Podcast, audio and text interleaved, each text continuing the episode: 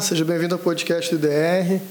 Eu sou Felipe Tavares e o episódio de hoje é especial porque a gente dá as boas-vindas para Juliana, Diniz, a Ju, né? Seja bem-vinda, Ju. Obrigada, que bom estar aqui finalmente.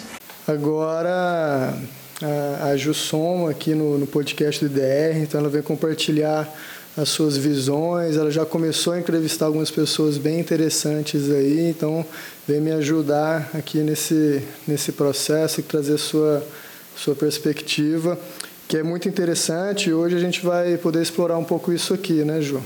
Sim. É, Para começar, acho que faz sentido né, você se apresentar rapidamente. A gente vai aprofundar em algumas questões relacionadas ao seu trabalho, relacionadas a quem você é. Mas acho que podemos começar aí com essa apresentação rápida. Uhum. Então, é, eu sou cofundadora do IDR, né, parceira do, do Felipe, e desde o começo a gente sonhou o IDR juntos e desenhamos ele, estamos trabalhando junto desde, desde o começo, é, a partir de algumas especialidades diferentes, mas ah, fazendo trabalhos comuns, né?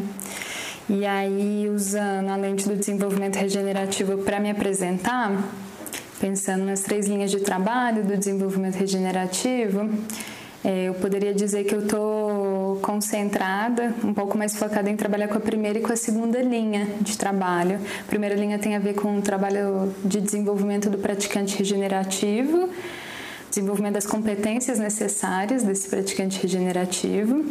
E a segunda linha de trabalho tem a ver com os processos de construção de, de comunidade né, e facilitação de grupos e gestão da equipe né, de trabalho dentro de um projeto regenerativo. É, e além disso, de estar bastante empenhada no desenvolvimento dessas duas linhas de trabalho, eu vejo meu papel no IDR como um de desenvolvimento e sustentação das bases filosóficas é, das culturas regenerativas, né, das cosmovisões que sustentam essas culturas regenerativas. E tenho gostado muito e me identificado muito com esse lugar da, da ecofilosofia. Talvez essa poderia ser uma boa definição para o meu trabalho no momento. Mas antes de avançar nessa conversa, né, sobre é, quem sou eu e qual a minha contribuição para o IDR, acho que seria importante a gente fazer uma atualização né, de como foi esse giro de, de cursos de desenvolvimento regenerativo. Conta para a gente um pouquinho como foi.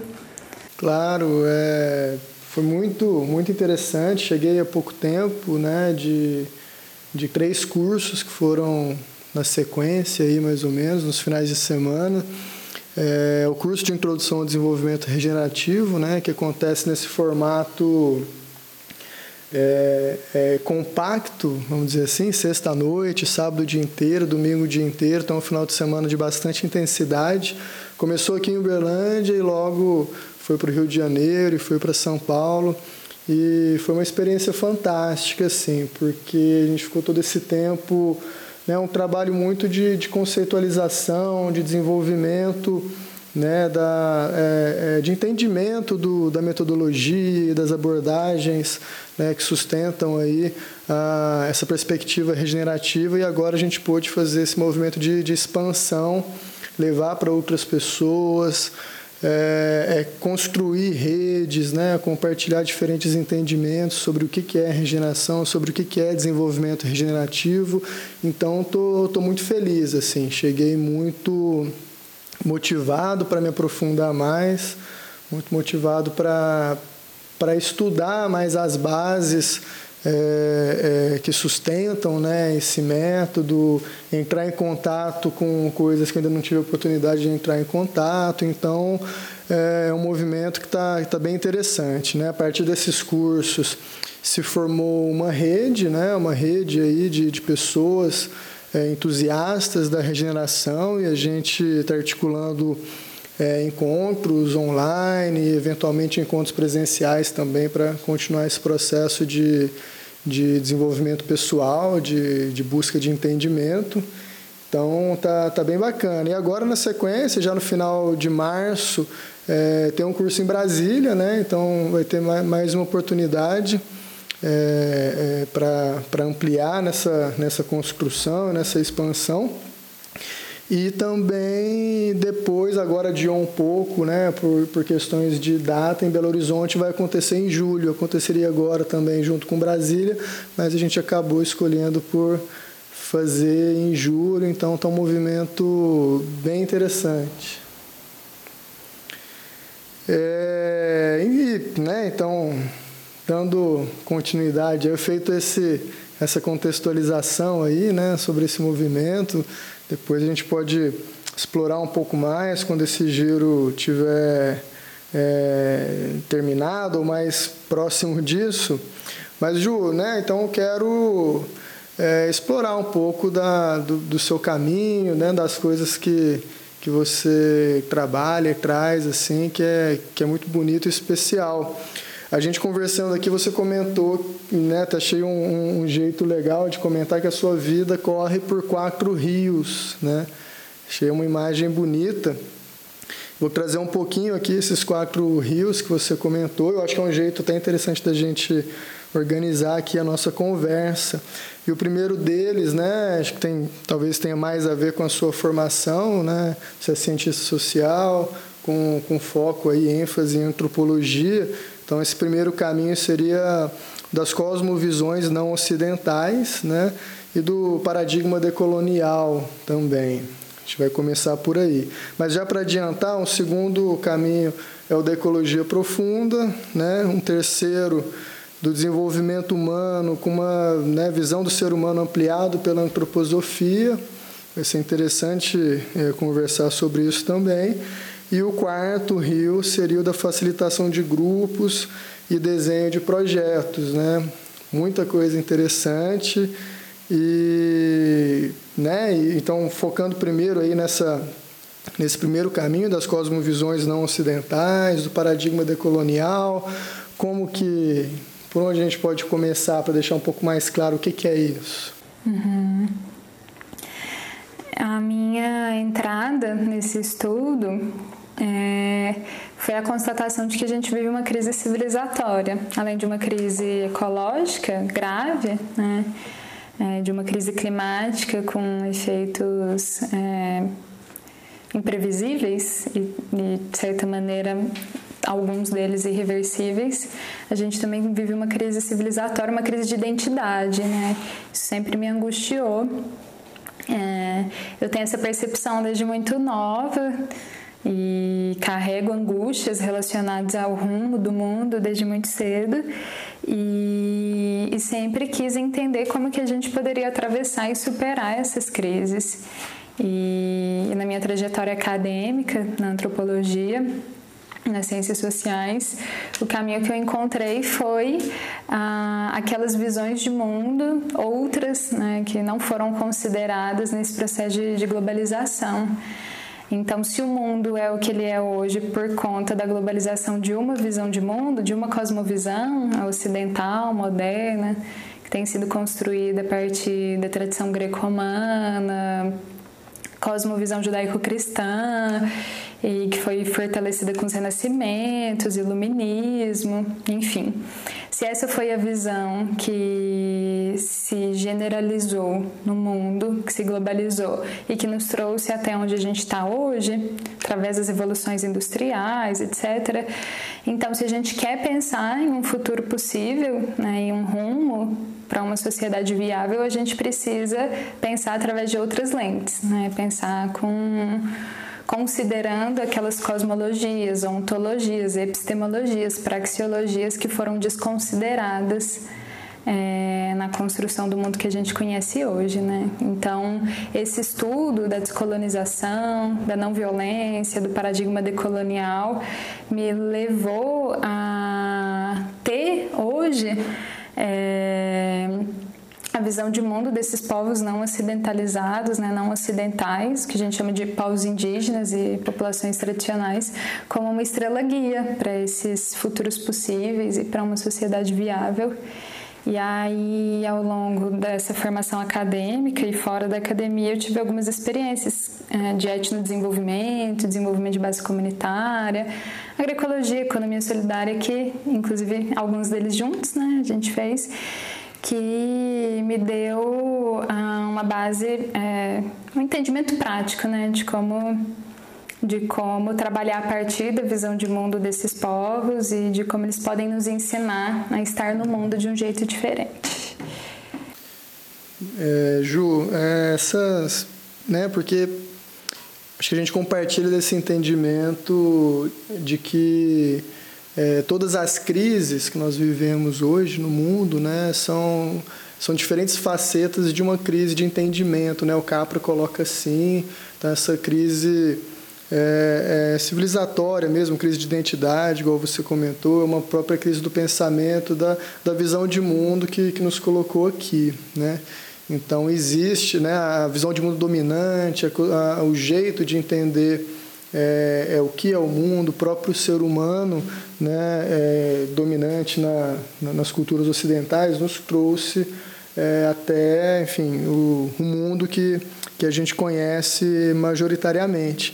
E, e a gente acaba colocando né, nessas diferentes cosmovisões outros entendimentos sobre o que é o mundo, sobre é, é, como se relacionar com o mundo, né, dessas cosmovisões não ocidentais, cosmovisões indígenas, como uma, uma esperança, um alento, talvez, algo que a gente possa é, conhecer para perceber outro jeito de de, de estar, né? Porque acho que isso é, isso é uma coisa interessante, que, é, que no primeiro momento a gente nem se dá conta que a gente opera a partir de uma visão de mundo particular. A gente opera a partir de uma cosmovisão particular. Ela vem de forma invisível né, nas nossas vidas, no nosso trabalho, na nossa prática.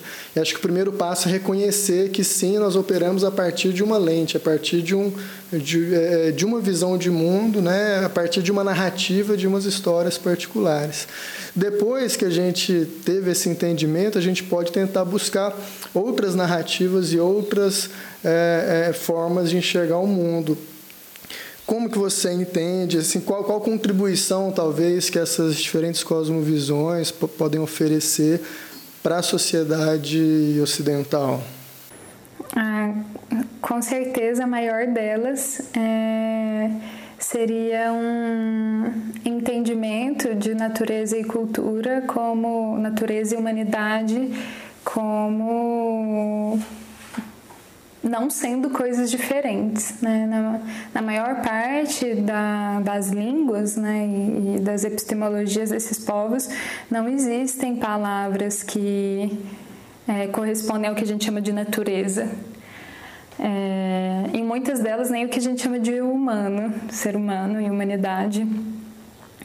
É, então, se a gente entende que a separação entre natureza e cultura é, que foi muito reforçada com o dualismo psicofísico do pensamento cartesiano, separação entre não só entre é, natureza e cultura, mas entre matéria e energia, corpo e mente, corpo e alma. Se a gente entende que essa separação a base dos problemas que a gente enfrenta hoje, né, e que tem fundamentado ontologicamente a dominação do ser humano sobre a natureza, o que a gente pode aprender de mais é, essencial e fundamental com essas outras cosmovisões seria um jeito de perceber né, e de estar no mundo onde essa separação é impossível.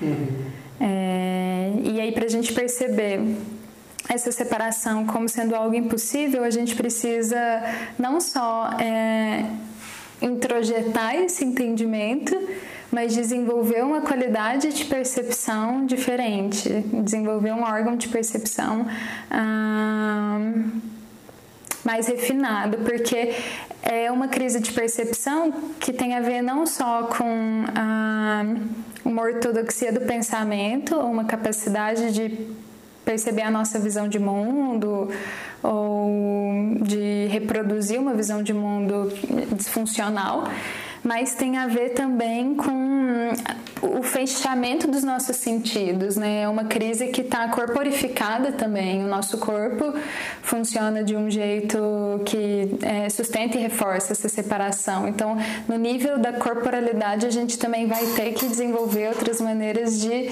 é, estar dentro do nosso corpo e estar no nosso corpo no mundo, assim. Então, isso implica abrir os sentidos, né? Abrir os sentidos para a gente, é, principalmente, se a gente fosse resumir, né, de uma forma bem reducionista, mas ah, um pouco como esses corpos não ocidentais operam, né? Corpos, mentes, nesse complexo, corpo, mente, alma, opera tem muito a ver com abertura, com assombro, com encantamento, com surpresa, com ao invés de constranger e controlar e fechar e dominar, tem a ver com é, ser espantado e ser é, assombrado e ser encantado, assim.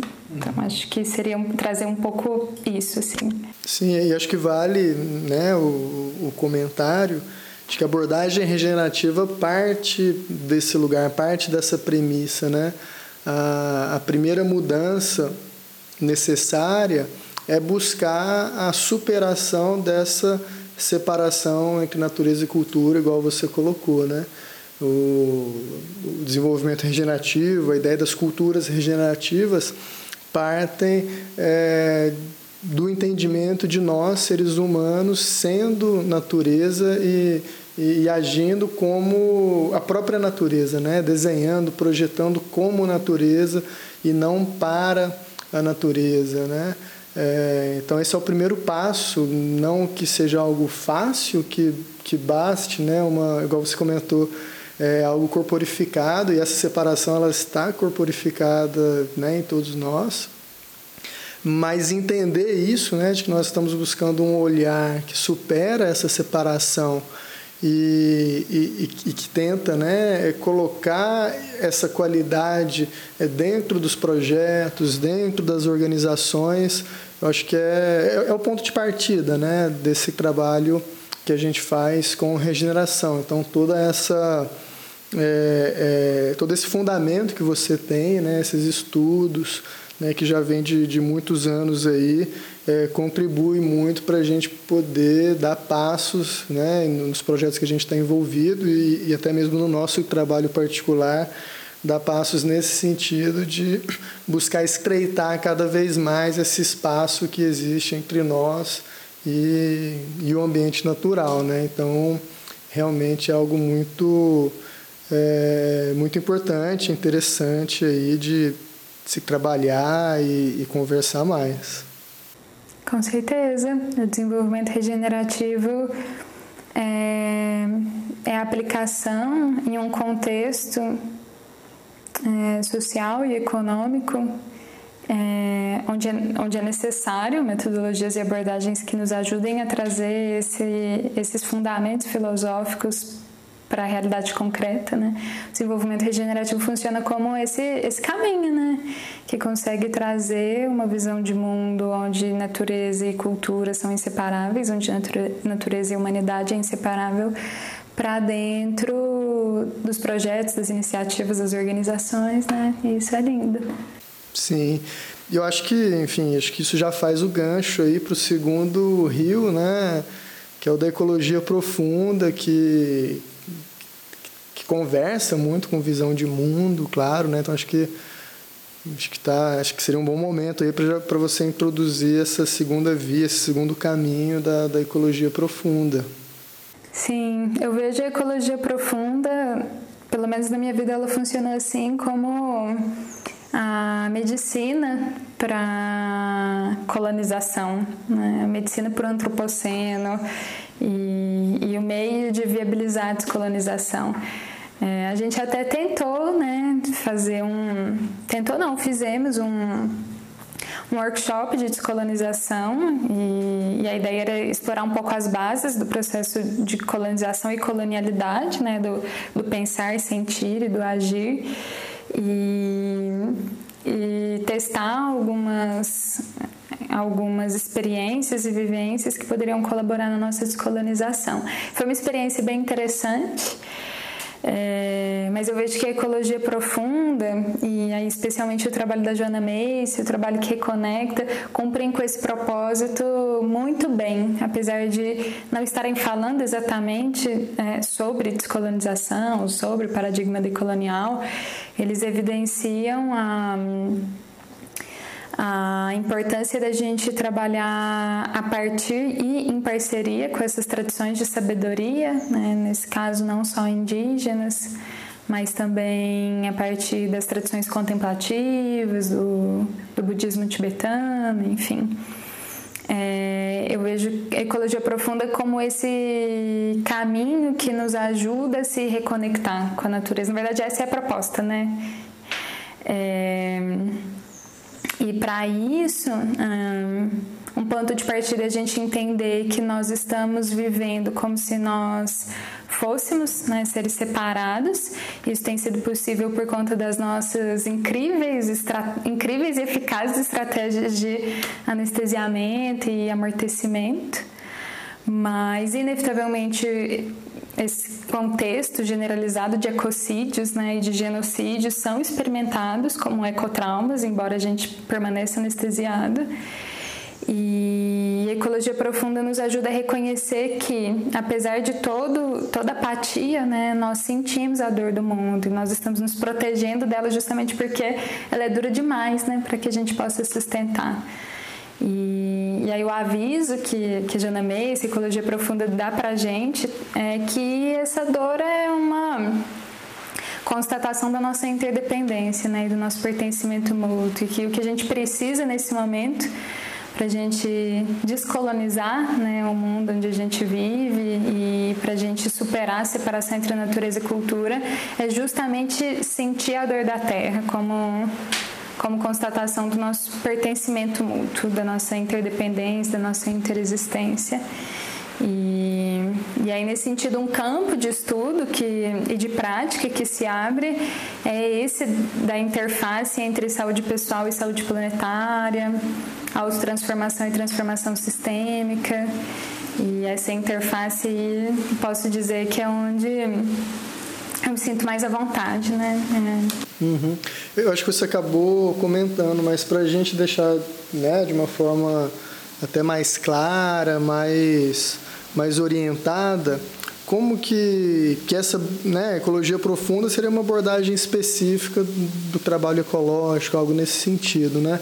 É, quais qualidades que diferenciam, né, que são mais evidentes, que diferenciam a ecologia profunda de outras abordagens ecológicas? Uhum. É, eu poderia chamar esse rio é, na minha vida de reconexão com a natureza, né? E aí a ecologia profunda e a ecopsicologia são irmãs ah, e acabaram dando tom né, desse trabalho no IDR na minha vida e no que a gente tem feito. Ah, e aí o que diferencia elas de outros trabalhos ah, de base ecológica é que elas estão muito mais próximas da ecofilosofia do que da aplicação técnica, né, de práticas ecológicas, por exemplo, práticas de restauração, que muitas vezes têm uma visão bastante é, preservacionista, conservacionista, que separa né, o ser humano de natureza que condena, inclusive, é, a participação do ser humano no contexto dos espaços, entre aspas, naturais. Né? Eu acho que é a radicalização dessa interdependência entre natureza e cultura, talvez a gente poderia dizer assim. E uh, um enfoque da da experiência, né, como ponto de partida para essa reconexão ser possível, né? É, existe um ecologista cultural, é como ele se define, David Abram, é, David Abram, que diz que nós não nos reapaixonaremos pela terra através do pensar, através da cabeça. A gente vai poder se reconectar com a natureza e se apaixonar pela vida através dos sentidos só através dos sentidos, quando a gente puder contemplar e desfrutar do pé pisando na terra, do ar batendo no rosto, celebrar os gostos, os aromas. E eu acho que essa dimensão da, da experiência de reconexão ela é central nessas duas abordagens irmãs, ecologia profunda e ecopsicologia. Uhum. É, você falou muito essa questão da, da, da experiência né, e da, da reconexão. É, e, e, esse trabalho, né, a partir de investigações mais profundas, fazer perguntas mais profundas, eu acho que acaba conversando com, com o terceiro rio que você colocou, né, do, do desenvolvimento humano. Né? Claro que todas essas abordagens elas são entrelaçadas, né? elas é, é, conversam, se tocam em, de diferentes maneiras, se sobrepõem também de diferentes maneiras, né? Mas para mim fica claro que que, que para poder criar esse olhar e essa experiência corporificada né, da, da superação dessa separação entre natureza e cultura, ela, isso passa pelo desenvolvimento humano, pelo desenvolvimento pessoal, né? Eu acho que essa experiência de separação que a gente experimenta de nós com nós mesmos, de nós com os outros e de nós com a natureza tem a ver com uma sensação internalizada de separação que a gente experimenta e que tem a ver com o fato de o ser humano trazer algumas inovações para o desenvolvimento planetário da vida na Terra que a gente poderia chamar de consciência autorreflexiva né, e, e de individualidade. É, o Steiner fala que o ser humano ele é composto, e essa é uma inovação que o Steiner e a antroposofia traz, é, o ser humano é composto de corpo, alma e espírito. Espírito no sentido de individualidade. E é esse espírito e essa individualidade que, que sustenta a consciência autorreflexiva, é essa que percebe como nós percebemos, né? que pensa sobre si mesmo e que se vê e reflete sobre os seus próprios pensamentos, emoções e comportamentos. É, e aí o desenvolvimento dessa individualidade, ele vem com uma sensação associada de estar separado. E, e, todas as tradições, todas não, né, mas muitas das tradições é, místicas e espiritualistas e filosóficas entendem que o ser humano passou por um processo de separação. Vários mitos fundadores do que é a humanidade trazem isso, que o ser humano passou por um processo de separação é, na medida que ele vai incorporando uma individualidade e a experiência de vida dele deve ser orientada e ter como direção uma reconexão, uma religação né, com com aquilo que é sagrado, com aquilo que é essencial e que para a gente é a própria vida, né? A experiência visceral da vida. É... E aí a nossa história na atravessando a nossa biografia é uma história de, de tentativa de ressignificação e superação desses traumas de separação. Né? Todas as dores que a gente traz, dores biográficas e que bloqueiam a nossa visão é, e nos fazem nos ver como sujeitos separados, tem a ver com, com o fato da gente ter experimentado experiências de dor que nos fizeram nos sentir separados. Então a gente vai atravessando a vida toda numa tentativa de preencher esse vazio e, e de superar essa, essa separação. Sim, interessante que é, por isso que é central de fato pensar essa a, a superação dessa separação entre natureza e cultura né? Assim, eu percebi que isso é, permeia todas essas áreas que a gente veio conversando aqui. Né? Quando a gente trabalha com, com as cosmovisões, a própria ecologia profunda traz isso, o desenvolvimento humano é, também traz isso, né? a metodologia do desenvolvimento e design regenerativo traz isso como central. A ideia de culturas regenerativas né, coloca isso também é, em um primeiro plano. Então, o que eu percebo que são, são, são diferentes formas né, assim, de, de trabalhar, que, claro, cada, cada perspectiva traz as suas particularidades e as suas é, é, questões é, é mais afins com, com a área, né? mas é uma observação interessante que tudo passa por isso. É interessante porque isso tudo tem a ver com o gesto. Né? A gente consegue. A antroposofia trabalha muito com imagens, né? E acho que o gesto que sintetiza. É, esse mundo moderno, colonial, patriarcal, que uh, a gente está tentando ajustar né, e superar de certa forma tem a ver com o gesto de fechamento. O que acontece na, na nossa biografia, principalmente ali nas, nos primeiros anos, no, no, primeiro setênio, é que a gente experimenta inevitavelmente experiências de dor, somos esponjinhas super abertos né, e dissolvidos ali na vida. E aí essas experiências de dor sobrecarregam o nosso sistema nervoso e fazem com que a gente faça esse movimento de fechar, de contrair. E cada vez que a gente fecha e se contrai, a gente se separa um pouco da vida.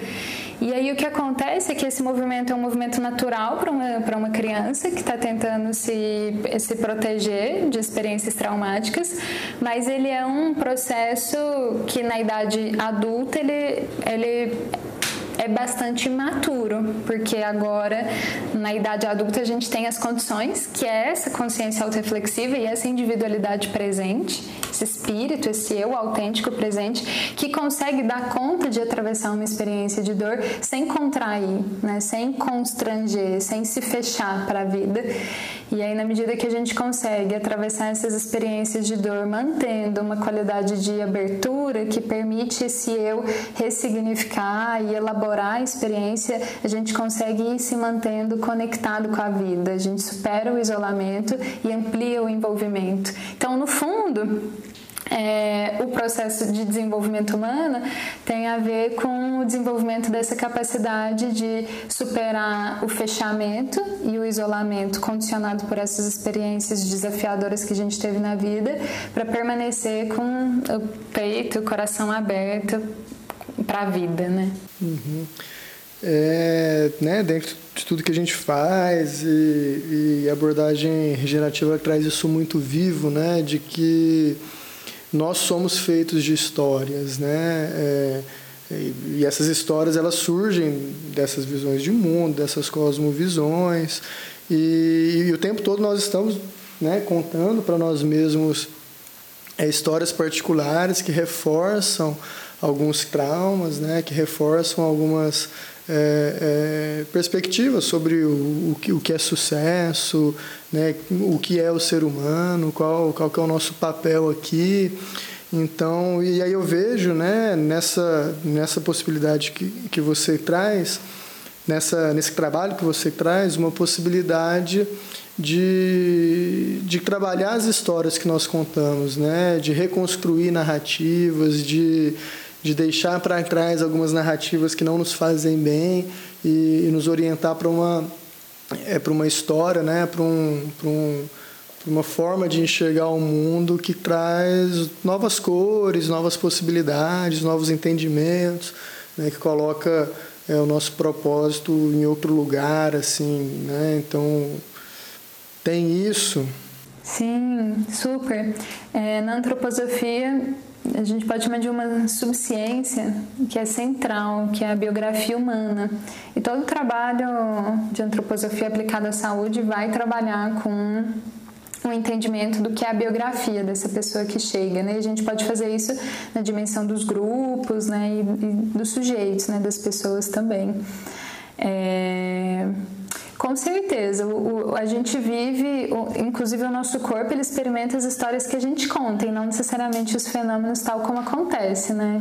É, e, e, o trabalho de autodesenvolvimento e de autotransformação, ele inevitavelmente vai passar pela elaboração desses eventos biográficos.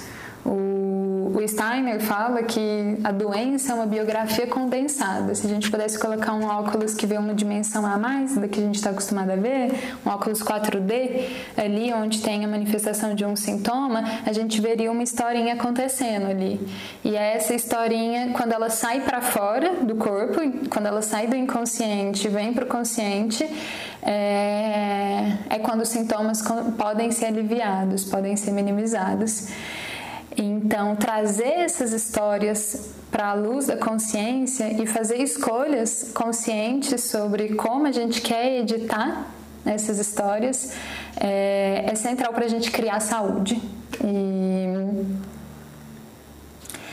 e, e para a gente fazer isso, uh, é importante que a gente veja esses eventos né, biográficos, muitas vezes traumáticos, né, doloridos, como convites da vida para a gente é, ampliar, uh, aprimorar, sofisticar né, as nossas capacidades psíquicas e espirituais, né, na medida que a gente atravessa esses eventos e consegue ver neles oportunidades de desenvolvimento de dons, né, de virtudes, de capacidades, de competências que não seriam possíveis de serem reveladas sem eles, a gente consegue se alinhar com a vida, né? Quando a gente deixa que a vida, através desses eventos, nos informe sobre o que é que pode ser revelado, quando a gente coloca o eu, né, para assumir é, é, essa história, né, e editá-la, ah, a gente começa a, a se alinhar, né, com com o que a vida quer do ser humano, né? Que é a atuação dessa consciência autorreflexiva que escolhe, né? Como viver essa experiência de liberdade que é central para a antroposofia. Uhum. Perfeito, Ju. Então, então é isso, né? Recapitulando um pouco, a gente falou como como esse primeiro rio, né? Essa primeira esse primeiro caminho de trabalho das cosmovisões não ocidentais, do paradigma decolonial, caminhamos para a ecologia profunda, acabamos de falar agora sobre o desenvolvimento humano, principalmente nessa perspectiva ampliada pela antroposofia, né? E uma outra linha de trabalho que você tem é essa de facilitação de grupos e desenho de projetos. De que forma que, que você faz isso? É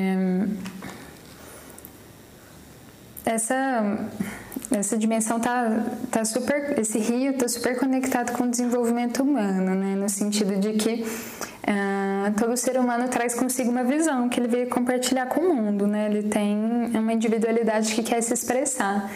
E e eu lamento muito quando eu vejo pessoas que não têm as condições, não usufruem das condições apropriadas para que isso, isso, seja possível, né, a manifestação dessa visão.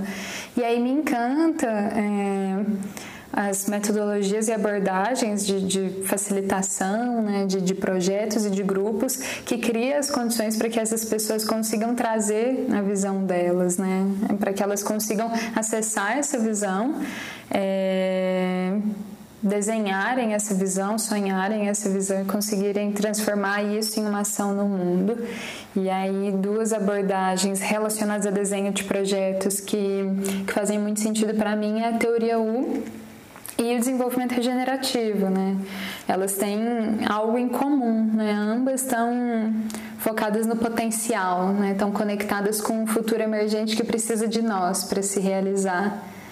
Ambas estão profundamente conectadas com o lugar e isso é central. A conexão com o futuro emergente e com o lugar é, tem um entendimento comum na antroposofia também, que é esse de que quem nós somos e o que nós devemos fazer e podemos fazer não é informado só pelo que nasce de dentro da gente, né? Isso é informado pelo que o lugar precisa, né? Pelo que o mundo quer, né? Pelo que precisa ser revelado a partir de uma instância uh, além de nós, né?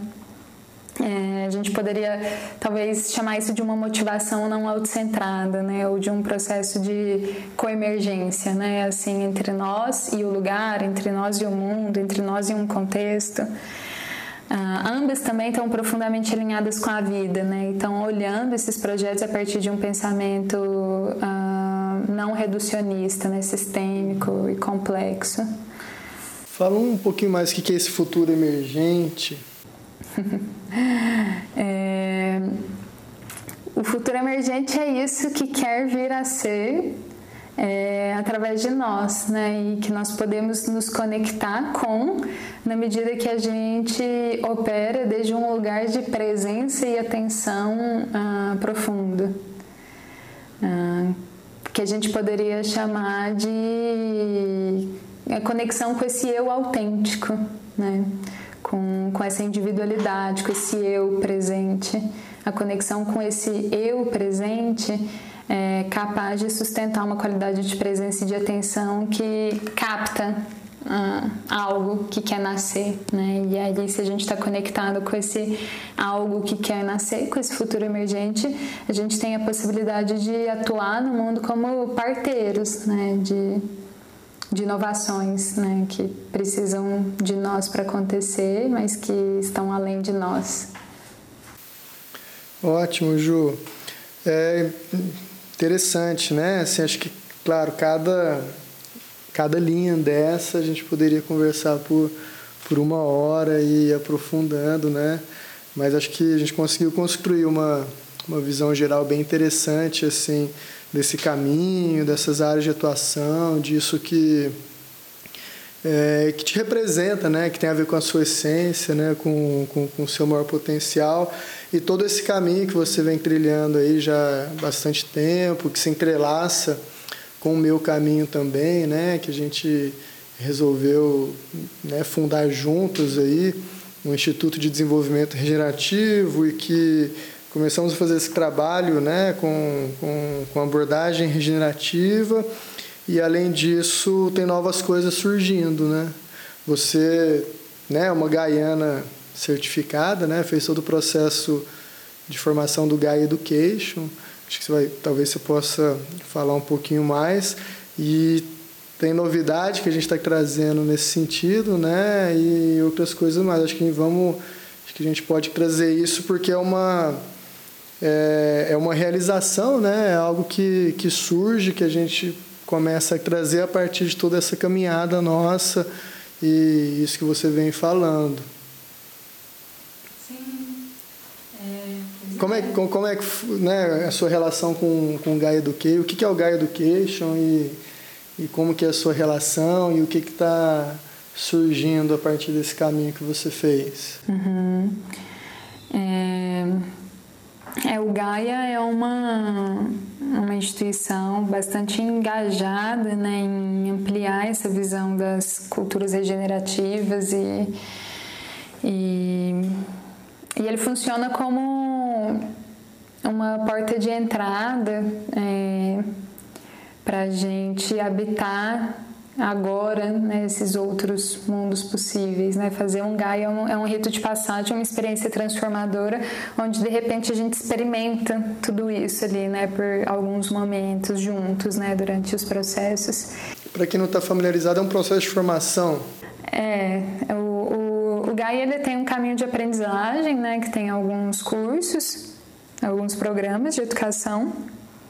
Um que chama Design de Ecovilas, um que se chama Design para Sustentabilidade e um treinamento para facilitadores na metodologia pedagógica deles, né, na metodologia de facilitação específica né, do, do Gaia. É, e é uma jornada bem completa, bem, bem bonita. É, bem fundamentada teoricamente e empiricamente também. E, e é isso, Gaia tem tido um papel fundamental assim, nesse momento histórico. Né? Ele, em pouco mais de 10 anos de experiência, ele se territorializou em vários lugares do mundo, né? tem projetos de base territorial e esses programas de educação acontecendo em vários países, cinquenta e tantos países quase todos os continentes, enfim, uma instituição bem empenhada em, no, em, no alcance né, dos Objetivos de Desenvolvimento Sustentável na Agenda 30. É uma instituição de peso, né, que tem um tem uma credibilidade que está bem fundamentada no trabalho que eles fazem mesmo, né? Nasceu de um grupo de educadores é, empenhados e, e, desejando expandir essa experiência das ecovilas para o mundo, né? E o que a gente está querendo agora é ancorar um Gaia, aterrissar um Gaia, um Gaia aqui em Uberlândia. é, como um meio de integrar né, um movimento ecocultural que já acontece aqui e como um meio de criar uh, as condições para que as pessoas dessa localidade possam experimentar esse rito de passagem onde a gente não saiu mesmo, né? onde inevitavelmente a gente passa por uma virada 180 graus em direção à sustentabilidade e à regeneração. Sim, e esse movimento está me animando muito, assim, né? Acho que o Gaia ele tem essa qualidade muito forte de, de ser um, um rito de passagem, de ser um portal e ao mesmo tempo é, de se conectar com outras pessoas que trazem né, perspectivas interessantíssimas alinhadas com, com a vida, né? Então, é, eu não fiz a, a, formação do Gaia, né? Mas já tive contato com muitas, muitos gaianos e e é muito viva essa rede que se constrói, essa identidade que se constrói, essa, é, e essa, essas novas possibilidades que emergem a partir desse processo né, de, de estar junto com as pessoas, vivendo, é, vivendo conteúdo inspirador e, e novos sonhos, né, e realizando esses sonhos. Então, estou muito animado para para trazer junto com você aqui para Uberlândia, né? ajudar nessa, nessa produção. Acho que vai ser algo muito importante aqui para a nossa região. E além disso, tem, tem um novo programa aí que você vem desenvolvendo, né? Eu venho te ajudando aí também, mas que você que está tá ancorando aí de certa forma, que é o Em Busca da Visão, né? Que eu acho que é, um, é uma novidade até, talvez aqui a gente está trazendo em primeira mão aqui no podcast, né, Ju? É, então, o que é o Em Busca da Visão e, como, e qual que é a visão que você traz que fez com que você tivesse essa ideia, né, entendido que é algo importante e como que, como que essa jornada vai acontecer? Uhum. É, é, finalmente, né, celebrando aí essa semana terminei o, a primeira versão do, do material escrito, né, que fundamenta teoricamente essa jornada e nasceu da conexão com o futuro emergente, da conversa com a vida. É... O Em Busca da Visão, ele ele cuida de, um, de, uma dor assim que eu percebi através da minha experiência que existia em muitas pessoas, né? No, nessa minha experiência de acompanhamento terapêutico, a partir da, da visão de saúde ampliada pela antroposofia, eu atendi muitas pessoas hum, desesperadas com com a necessidade de encontrar um propósito né, que faça sentido para elas e para o mundo mas que estavam fazendo essa busca pelo propósito de uma maneira muito autocentrada. E isso trazia mais sofrimento, mais isolamento em relação à vida. É, e mais anestesiamento em relação às injustiças sociais, ecológicas. É, e aí, nessa conversa com a vida, né, e com esses fenômenos que estavam acontecendo, essas pessoas que estavam chegando para mim, eu percebi o quanto seria importante que, ao invés de fazer um workshop para encontrar o seu propósito pessoal em um mergulho bastante autocentrado, assim, em busca de autoconhecimento, seria muito importante que as pessoas que estão buscando a visão que elas vieram compartilhar com o mundo, que elas tivessem uma busca orientada pelo que o mundo precisa, né? pelo que Gaia necessita nesse momento histórico, nessa era planetária é, e menos sobre o que elas entendem como sucesso, assim. Então, o, o, subtítulo assim dessa jornada, né, propósito pessoal a serviço de Gaia, porque é isso. A gente o que eu percebi é que o primeiro passo dessa busca da visão é a gente ouvir o grito de Gaia, né? E aí, na medida que a gente ouve o grito de Gaia, a gente pode aceitar o chamado dela, né? Que passa por entender como que funciona né? a, a, a dinâmica humana, né? Em busca por essa visão e, e como que a gente pode superar as travas em relação à nossa autenticidade, à nossa espontaneidade, para então a gente encontrar um sentido de serviço que quer cuidar das injustiças sociais e ecológicas para daí a gente se conectar com a natureza do processo criativo, de onde pode nascer, em conversa com a vida, essa visão que o mundo precisa e que a gente pode oferecer né, para ele através dos nossos dons, talentos.